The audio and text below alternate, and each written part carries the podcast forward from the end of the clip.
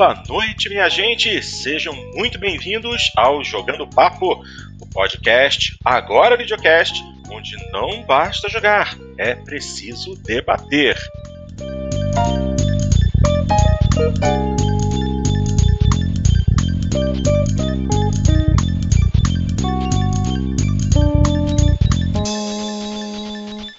Bem-vindos à edição de número 129.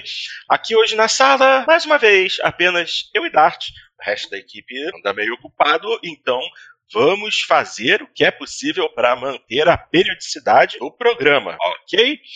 Antes mesmo da gente começar, eu já peço para que você dê um like aqui no vídeo, clica aqui desse lado no YouTube, aperta aqui no joinha, dá um like. Se você quiser continuar acompanhando o nosso trabalho e ser sempre notificado de quando um vídeo chegar, entrar, estiver disponível, também clica aqui embaixo no se inscrever e assim, sempre que tiver uma novidade, você vai ser notificado. Além disso, como vocês sabem, também somos um podcast, então também estamos disponíveis nas mais diferentes plataformas.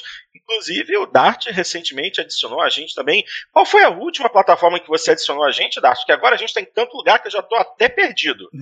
No, no Tuning Radio. No Tuning Radio, né? Beleza. Então hoje você encontra a gente no Google Podcasts, Spotify, Tuning Radio, iHeartRadio, Deezer. Vocês encontram também a gente na nossa página jogandopapo.com.br. Tem a nossa versão em vídeo aqui. E vocês podem Google pegar Podcasts, também Apple Podcasts. Apple Podcast, Google Podcast, ou seja, no seu agregador de podcasts preferido, na plataforma que você mais usa. Vamos estar sempre lá para trazer notícias, informações e algumas risadas para vocês, tá bom? Muito bem, minha gente. Vamos em frente. Vamos começar pelo que realmente interessa nesse programa, que é uma mudança. Uma mudança dentro da Sony. Aliás, não apenas uma, mas duas grandes mudanças que aconteceram recentemente. Dois grandes nomes da empresa, diretamente ligados ao setor de PlayStation, deixaram as suas funções. Dois nomes muito grandes e que são muito conhecidos da galera. Estou me referindo primeiro ao Sean Layden, que deixou a empresa no fim de setembro, e agora, hoje é dia 8 de novembro, e há dois dias atrás foi anunciada a saída também do Shuhei Yoshida. E realmente eu acho que vale a pena comentar, porque, como eu disse, são dois grandes nomes é, que moveram o PlayStation, em especial o PlayStation 4. Vou começar comentando a saída do Sean Layden, porque ele já, tá, ele já estava há praticamente 30 anos trabalhando para a Sony. Ele começou com relações públicas da empresa em 87. Inclusive, ele foi, como é que está informado aqui? Sim, ele foi assistente do fundador da Sony Interactive Entertainment, o Akio Morita. Ou seja, é, ele galgou passos dentro da Sony no Japão, não nos Estados Unidos, no Japão, e aos poucos ele foi subindo até se tornar presidente de PlayStation nos Estados Unidos. É, ele sempre foi muito famoso por suas aparições é, na E3, na PlayStation Experience, sempre falando, trazendo novidades. E é justamente nesse momento em que é, estão acontecendo é, as grandes movimentações dentro do setor de PlayStation para a chegada do PlayStation 5, ele está deixando a função. Interessante notar que no caso específico do Sean Layden, uh, ele não se pronunciou publicamente. Essa informação chegou através de um tweet da própria Sony, do setor de PlayStation da Sony, é, que diz assim: É com emoção que anunciamos que o presidente da Worldwide Studios, Sean Layden, está deixando a Sony Interactive Entertainment, sua liderança visionária fará falta. Desejamos sucesso em empreendimentos futuros e somos profundamente gratos por seus anos de serviço. Aonde é que ele vai? Ninguém sabe. Então, inicialmente, é, Sean Layden está deixando em definitivo é o setor de entretenimento da Sony. Não sabemos se ele vai continuar dentro da Sony Global, da grande Sony, é, ou se ele está partindo para uma função completamente diferente em outra empresa. No caso do Shuhei Yoshida, ele, ele mesmo é, anunciou que estava deixando a sua posição é, como presidente dos estudos estúdios mundiais da Sony Entertainment e ele vai estar mudando para um novo setor, uma nova iniciativa da empresa para é, nutrir criadores independentes. Ou seja, aparentemente o Shuhei, ou como eu costumo conhecê-lo, como o Yosp, que é o nick dele no Twitter, o Shuhei ele tá partindo para ajudar a Sony a criar algo parecido com o ID at Xbox, que é né, aquele setor da Xbox é, especificamente desenvolvido para ajudar os desenvolvedores independentes, os indies. E no lugar dele, no lugar do Shuhei, tá entrando um nome grande, que é o do Herman Host, que é um dos cofundadores da Guerrilla Games. É, realmente mudanças grandes dentro da empresa. E é, eu gostaria até de comentar com o Dart que realmente essa é uma mexida inesperada no momento em que a Sony tá, vai passar por uma grande mexida, né? PlayStation 5 chegando aí. E acreditava-se que dois nomes do calibre do Shuhei Yoshida e do Sean Layden pelo menos dessem andamento ao início do PlayStation 5. Não é isso que vai acontecer, é sangue novo dentro da Sony, aparentemente. Né? É, o... e a própria Sony falou que isso faz parte dos preparativos para o lançamento do PlayStation 5. Né? Então, pelo jeito, eles querem mudar bastante coisa. Né? Uh, não sei se. E, quanto ao Sean Layden, eu, eu, acho que com certeza, se ele, se ele fosse continuar na Sony, eles teriam falado. Mas eu acho que ele ele eh, foi saído e, e não querem mais saber dele na Sony. É, exatamente. É porque um, um spokesperson, né, um representante de relações públicas da Sony, é, no caso do Sean Layden, disse que além desse tweet não havia nenhuma outra informação que eles pudessem dar. Então, o paradeiro do Sean Layden é desconhecido. Desse jeito, dá-se a impressão de que ele largou a Sony de vez. O que é surpreendente, porque ele sempre foi um grande defensor da, da empresa, em especial do setor de entretenimento, né, do setor de PlayStation. Esteve na cabeça durante muito tempo, sempre foi uma figura carismática, é, inclusive é, naquela teve uma época em que a Sony tinha um uma, uma figura de relações públicas, que é aquele cara que era vidrado por, videogames. Eu esqueci o nome dele, era um ator que fazia o papel de um funcionário da Sony. Naquela época, não havia uma pessoa em específico, uma cara em específica, é, que representasse oficialmente a Sony de maneira formal. Quando o Sean Layden entrou, ele mostrou ser um personagem bastante carismático.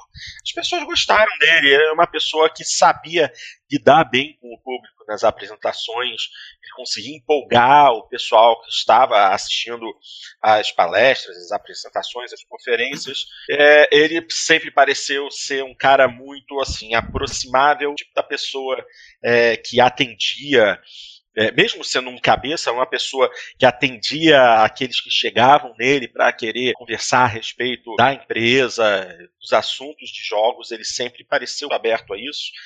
Foi interessante, assim, vai ficar marcada a aparição dele é, durante a The Game Awards do ano passado. Foi do ano passado, foi, foi do ano retrasado, acho que foi ano retrasado, onde apareceu ele junto com o Red da Nintendo e com o Phil Spencer da Microsoft, os três apareceram juntos no palco. Foi um momento que pegou muita gente surpresa. Mostrou, né, é, que. Foi um momento de tapa na cara dos istas. Né? Exatamente. Foi um momento em que as pessoas é, ficaram muito surpresas de ver os, as três, os três grandes nomes da, de cada fabricante realmente dando a cara juntos no mesmo espaço para aquele pessoal que jura que, é, que uma empresa está brigando com a outra porque ah, o PlayStation é melhor, Xbox é melhor, Nintendo é melhor, isso aqui. Aquilo ali foi uma amostra de, de que não tem nada disso. A competição é, não é uma competição ferrenha, não é uma competição entre as empresas, não é uma competição de tirar sangue, por assim se dizer, mas naquele momento ficou marcado que Sean Layden era a grande figura da Sony e assim do nada, no estalo, acabou. Acabou e só saiu um tweet informando isso e mais nada. Realmente pegou muita gente surpresa. O Shuhei Yoshida, por outro lado, já é uma questão diferente, porque Shuhei Yoshida, ele é um desenvolvedor. Sempre foi. Sean Layden sempre trabalhou na parte gerencial da Sony. Shuhei Yoshida, ele foi criador de jogos. Ele entende é, é, de desenvolvimento. Ele conhece as ferramentas, ele está por dentro da criação de jogos mesmo. Ele, tá, ele esteve com a mão na massa durante muitos anos. Então, é, ele sair de uma função mais gerencial para estar mais próximo dos desenvolvedores, em especial desenvolvedores indies, que é o caso está sendo comentado sobre a mudança de posição dele dentro da Sony, é uma coisa é, que não surpreende, Gui. Não digo nem que não surpreende, que não assusta. Surpreender surpreende um pouco, porque é, a posição dele era uma posição também muito alta dentro da empresa, e agora parece que ele está é, descendo um pouco para poder estar mais perto do desenvolvimento de jogos, que realmente é, é, o que ele curte. E no lugar dele entrando o Herman Host, né, que ele já é também uma pessoa grande, né, dentro da a figura maior aí do mercado de games, que ele é, dire é diretor e cofundador da Guerrilla Games. É, é um estúdio que está muito dentro da Sony, né? Está muito envolvido com a Sony, então resta saber se essa mudança vai ser para melhor ou para pior. Interessante é, comentar que não há ninguém para ficar no lugar do Sean Layden, enquanto o Shuhei está sendo devidamente substituído. O que isso vai gerar para a Sony é uma incógnita e vamos acompanhar. Dart, você se surpreende com a saída ou com o reposicionamento de alguma dessas duas figuras dentro da Sony? É, eu me surpreendia de um, de um cara de desenvolvimento ir para, uma, para um cargo gerencial, né? Então, é, é, mostra o prestígio que a Guerrilla Games uh, conseguiu nessa geração, né? Por causa do Horizon Zero Dawn. Sim. Porque antes ela tinha só que o Zone, que sempre foi, foram jogos medianos, né? Nada mais uhum, isso. E, e, surpreendeu com o Horizon, que é praticamente uma obra-prima, né? Eu acho que a Sony quer, quer talvez com isso, eu, eu acredito que quer tra trazer essa mudança que teve na Guerrilla para os outros estúdios também, né? Sim, possivelmente, possivelmente. É, é interessante, eu vou fazer uma leitura rápida aqui, é, de uma declaração que foi dada pelo. Esse nome para mim é complicado. Herman. É, é Herman, não é, não é Herman, como a gente está acostumado. Herman Host. O Herman Host é, soltou uma informação, uma declaração que diz assim: todo mundo sabe o quão apaixonado Shu Shuhei quão apaixonado o Shu é por jogos independentes. Eles são a força vital da indústria, tornando nosso portfólio de conteúdo tão especial para nossos jogadores. Essas experiências extremamente criativas merecem foco, e um campeão como o Shu na PlayStation garantirá que toda a organização da Sony Entertainment trabalhe em conjunto para se envolver melhor desenvolvedores independentes por meio de uma cultura de suporte e celebração de suas contribuições para as plataformas PlayStation. É, realmente, grande mudança, grande mudança. Vamos ver o que que gente nova vai fazer para trazer mais ímpeto, mais energia, mais gás para o lançamento do PlayStation 5. Talvez essa realmente seja a intenção da Sony, renovar o sangue da empresa. Tomara que não dê cagada. Mais alguma coisa, Dart? Acho que não. Não, né? Uh, Muito bem. Só antes de ir para outro assunto, aqui hum. no, no chat da transmissão, o nosso amigo Xandão mandou uma mensagem. Opa! Leia aí pra gente ele, então, por favor. disse: Vamos ver que o Portinho está usando uma camisa, uma regata, mas os nossos olhos agradecem a consideração. Um abraço, meus amigos. olha, olha a minha cara com a tu, Xandão. É, eu tenho que botar camisa, né? Afinal, tem que estar relativamente decente para aparecer na imagem. Ok. Vamos em frente. Uh, já vamos direto para o nosso segundo assunto, que é justamente a surpresa. Ou será que não? Estou me referindo a Death Stranding no PC. E já com é uma informação nova, liberada recentemente, sobre em qual plataforma ele estará disponível. Antes de falar de plataforma, ou no caso plataformas, é interessante discutir que Death Stranding não tinha nada falado assim a respeito de lançamento para PC. E de repente foi anunciado, o que pegou bastante gente de surpresa. Uma boa surpresa, por sinal. Mas é, não sei se realmente é algo tão impressionante assim, tendo em vista que a Sony recentemente teve alguns dos seus jogos que já eram considerados exclusivos sendo lançados no PC. Não é a primeira grande é, mudança de plataforma é, é, que vinha, vinha sendo comentada, mas é bom saber que jogadores de PC finalmente vão ter acesso a uma das mais recentes obras primas do meu doce príncipe Hideo Kojima. Ah, antes que eu me esqueça, eu vou comprar o jogo, tá? O lançamento é hoje, no dia dessa gravação, só que eu quero a versão em disco e eu vou ter que ir para outra cidade para comprar, que na minha cidade não tem nenhuma loja decente para isso, ok? Mas eu disse no outro programa, confirmo, vou comprar e jogar Death Stranding. Estou assistindo Let's Plays no YouTube e estou absolutamente encantado com o jogo. Eu estou impressionado e eu quero experimentar o jogo no meu joystick, nas minhas mãos, no meu PlayStation, na minha TV porque parece incrível. Tô curtindo demais o que eu vi até agora. A história não tá é, tão maluca, tão alucinada quanto trailers vinham deixando transparecer. É um jogo que aparentemente tem uma história concisa. É não meio vou complexa, falar. mas eu acho que não É. chega a viajar tanto quanto o Metal Gear. né? Exatamente. Exatamente. É uma história até uma parte que eu vi complexa, também mas- de gameplay. É, é, é uma história que dá pra acompanhar, dá pra entender. ah, os set pieces do- da história são relativamente bem montados. Há uma coesão na história. Metal Gear viaja muito, mas Death Stranding até que está com uma história bem mais centrada, mais focada, que dá pra compreender. Então, é, a expectativa de saber o que que vai acontecer, como vai acontecer, é mais palpável do que Metal Gear, em que você não faz a menor ideia de de que ponto da história se relaciona com outro ponto, que personagem influencia é, essa situação do jogo. Metal Gear é doideira. Death Stranding é doideira, mas é uma doideira que dá pra entender. Não precisa fumar um cigarrinho do capeta pra conseguir entender a história. Ok, deixando isso de lado, Death Stranding pra PC. Muito bom saber que ele está chegando pra PC, mas é, é, o importante é ele estará disponível em duas lojas. Ele vai estar disponível na Epic Games Store e também estará disponível na Steam, o que é uma ótima notícia. Nada daquela guerrinha. é, você não vai precisar ter dois ou três launchers dis- é, diferentes instalados no seu PC para poder escolher aonde que você quer jogar. Você vai poder comprar numa boa pela Steam ou pela Epic, dependendo do que você preferir. E meados de 2020, ou seja, ainda vai levar um tempinho. Mais ou menos metade de 2020. Até lá, acredito eu que realmente quem está louco para jogar já vai ter jogado.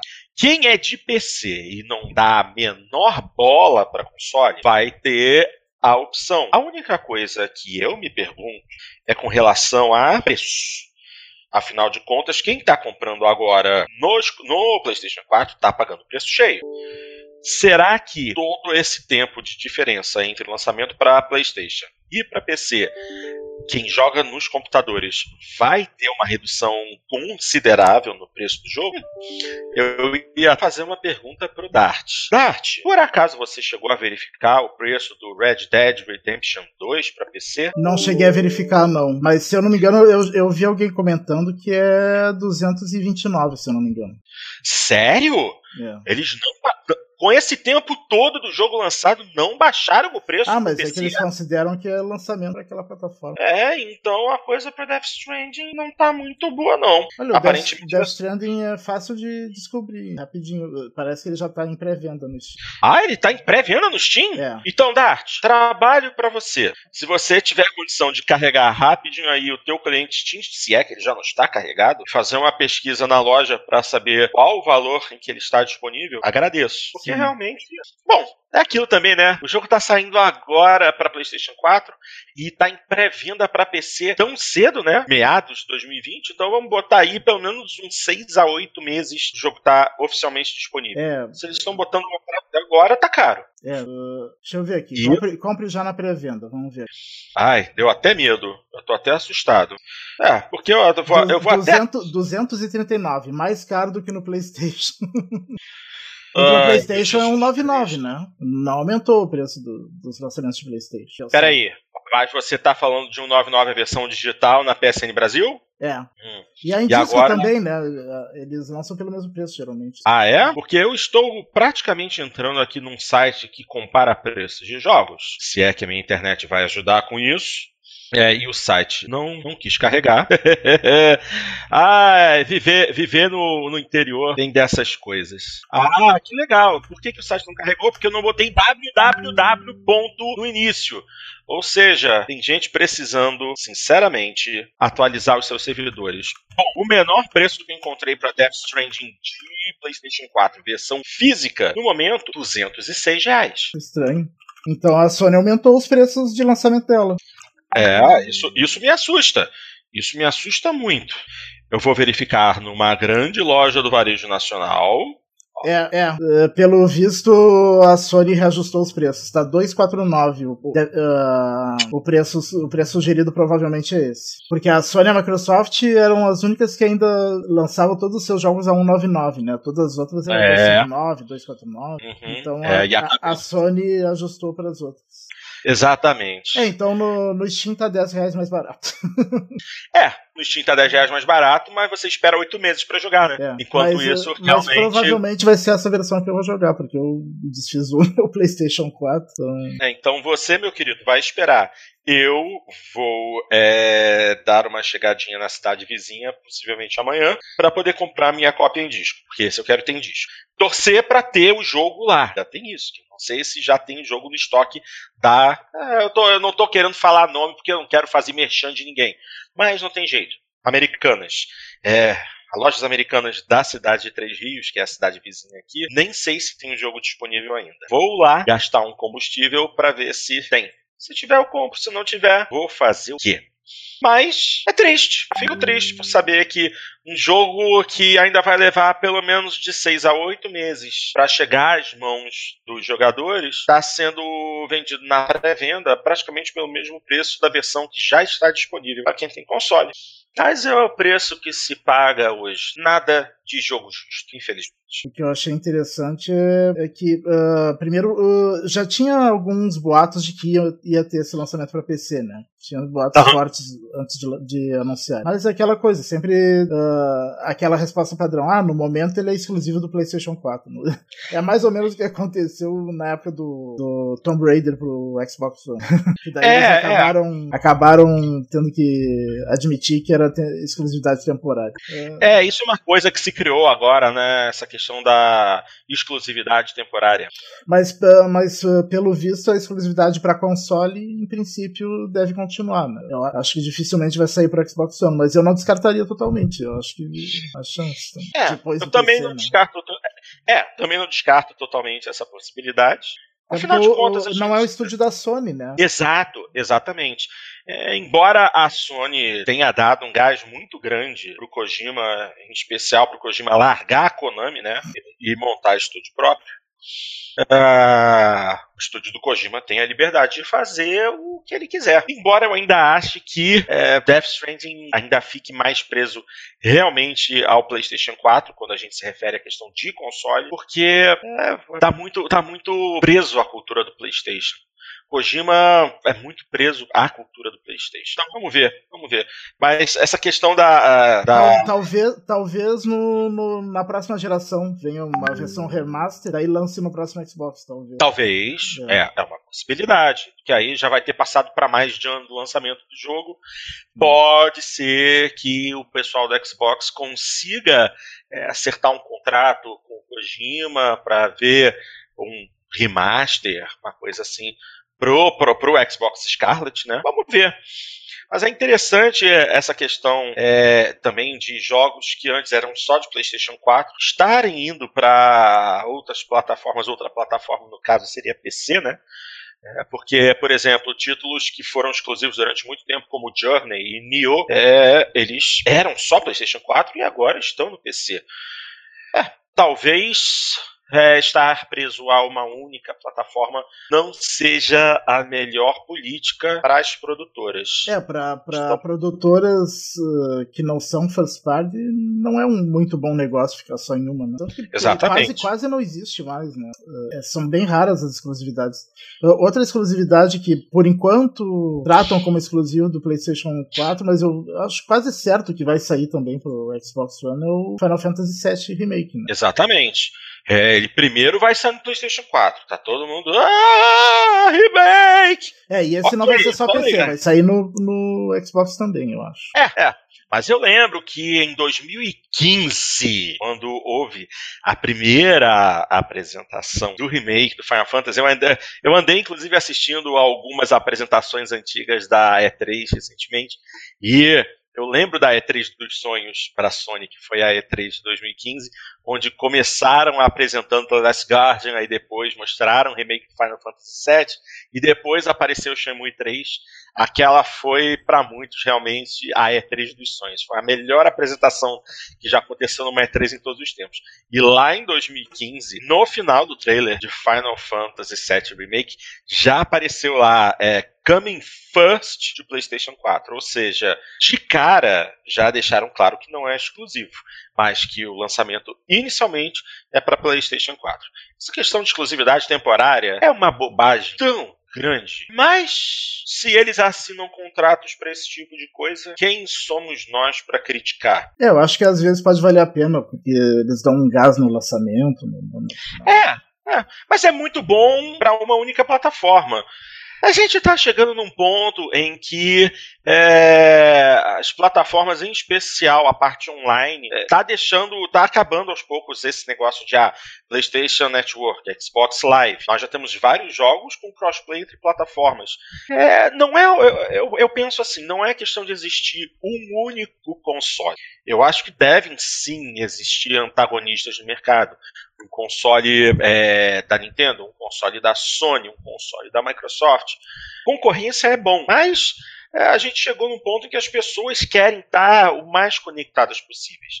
Por mais que tenha suas preferências pessoais com relação ao hardware que prefere, é, querem aproveitar e fazer as coisas então, eu acredito que essa questão de exclusividade para alguns poucos títulos é boa, mas no cômputo geral, exclusividade não é tão bom assim.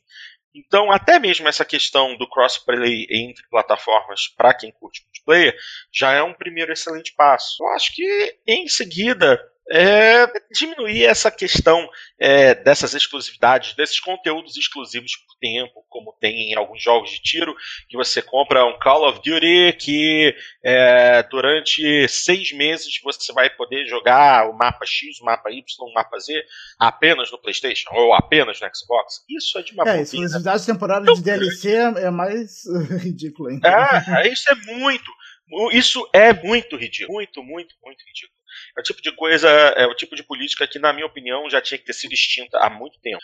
E o crossplay entre plataformas é uma forma também de começar a empurrar os fabricantes essa ideia de que é, manter essas exclusividades de lançamento de determinados títulos não é tão necessário. Nós sabemos que cada plataforma tem alguns títulos que realmente dificilmente saíram delas, tipo God of War, PlayStation ou Halo no Xbox, mas aos poucos essa mentalidade eu acredito que esteja mudando e eu vejo isso com bons olhos. Vamos ver o que, que o futuro nos reserva, ok? Já falamos muita besteira. Dart, gostaria de é, falar mais alguma coisa? Esse programa hoje vai ser curtinho mesmo, hein? É, bem curtinho. Uh... Mas, é mas a gente está aqui marcando mais território. Não, não vieram, né? Daí. Só uma coisa de curiosidade, assim, rapidinho. Pode falar. Que saiu uma, uma declaração do Dino Tati, que é o produtor do Limbo Inside. Ele, uh -huh. ele numa entrevista para Eurogamer, ele afirmou que a tecnologia 4K uh, uh, é inútil, que, que, diz que é algo que está sendo forçado por vendedores de tecnologia para forçar os consoles da nova geração. Uh... Ai, meu Deus do céu. Uh, na visão dele, o 4K, assim como outras tecnologias, pode ser prejudicial para a evolução natural dos videogames. As, as, fabricantes não respeitam a evolução natural dos videogames e forçam a tecnologia. A Microsoft, com o Kinect, pagou estúdios para criar jogos muito ruins. Tá, mas a ah. tecnologia é assim, né? Evoluir assim. Ah, a tecnologia tem que evoluir assim, ô cacete. Tem que haver passos errados para conduzir a uma direção certa. Você tem que experimentar novas formas de interação para descobrir se elas valem a pena ou não. Oh, meu Deus do céu. Ai, ai, às vezes. O cara é criador de Limbo e de Inside, né? Hum, vamos olhar para os gráficos de Limbo e Inside. Ah, é verdade. São aqueles gráficos bobos, né? Ah, entendi. Não, não é uma questão de criticar os jogos, até porque eu tenho os dois jogos, são dois excelentes jogos. Mas eu acho que isso aqui é essa é uma declaração completamente besta. Me desculpem, mas eu acho essa uma declaração completamente besta. É uma coisa que não afeta em nada os Exatamente. jogos dele. Tem que, é, é. Ou, só, talvez talvez ele, ele, esteja, ele esteja preocupado porque é, com uma resolução tão alta, ele esteja sendo cobrado que melhore os gráficos dos jogos dele. Só pode. É. Eu não consigo eu não consigo entender isso. Tem eu que acho haver que ninguém deve cobrar dele. Ele, ele, ele já tem certo prestígio que ele faz o, o jogo do jeito que ele quer. Né? Exatamente. Exatamente. Ninguém está criticando ele pelos jogos dele, até porque os jogos dele são jogos muito bons. Sim. Agora, é, eles são, é... são, jogos com um gráfico mais simples, mas ao mesmo tempo tem uma arte muito bonita os dois, né? Aham, uhum, aham, uhum, exatamente. O visual é bom mesmo não tendo 4K ou coisa assim. É, não, não, não, não. Tem, tem coisas que é melhor ficar calado, sinceramente. Porque, afinal de contas, em que termos que jogos evoluem? Jogabilidade, interface de jogo, é, Kinect, falhou, joysticks, é o que a gente usa. Realidade virtual? Mais ou menos, mais ou menos. É, porque existem excelentes títulos em realidade virtual, só que não se tornou mainstream como se esperava. Mas ainda é uma opção válida e viável porque ainda existem desenvolvimentos de realidade virtual. Mas, fora isso, é, em que outras áreas que jogos evoluem? Jogabilidade, aí depende do produtor criar uma experiência de jogo, e gráficos. Gráficos é natural que, com o passar dos anos, a imagem é, se busque uma melhor resolução, uma melhor qualidade. É, e, a gente sempre, vai... e sempre uma coisa vai puxando a outra, até. Exato, exatamente. O, o é, hardware melhora, daí o, os produtores vão, vão, fazendo melhor, vão fazendo melhor Sim. e daí vão, vão pedindo coisa, hardware melhor, daí lançam outro. Então, é um, ciclo, é um ciclo, né? É um, exa exatamente, é isso, é um ciclo. Agora, a gente vai parar o ciclo porque o desenvolvedor do jogo fala que é desnecessário, que ele não, que ele vê isso como uma forma de é, empurrar a venda de, de, de, consoles, pelo amor de Deus, me passa completamente à esquerda do meu cérebro o que é esse, esse homem está querendo dizer com esse, esse tipo de declaração. Eu vejo isso como uma tremenda de uma bobagem. Não vou nem considerar é, como séria essa afirmação dele. Deixa, deixa passar, deixa estar. Realmente Gente antiga. Uhum. Gente antiga. Tá bom, então. Bom, Tart, mais alguma coisa? Não. Não? Minha gente, é o seguinte: foi curtinho esse, mas estivemos aqui, pusemos nosso pé na areia, fincamos a nossa bandeira, fizemos nosso trabalho. E, obviamente, agradecemos a vocês que estiveram conosco assistindo ou que ouviram a nossa versão em áudio. Minha gente, muitíssimo obrigado. Isso tudo correr bem. Na próxima semana, jogando papo número 130. Tá legal? Dart, muitíssimo obrigado. Valeu mesmo aí pelo suporte. E, galera, até a próxima. Um grande abraço.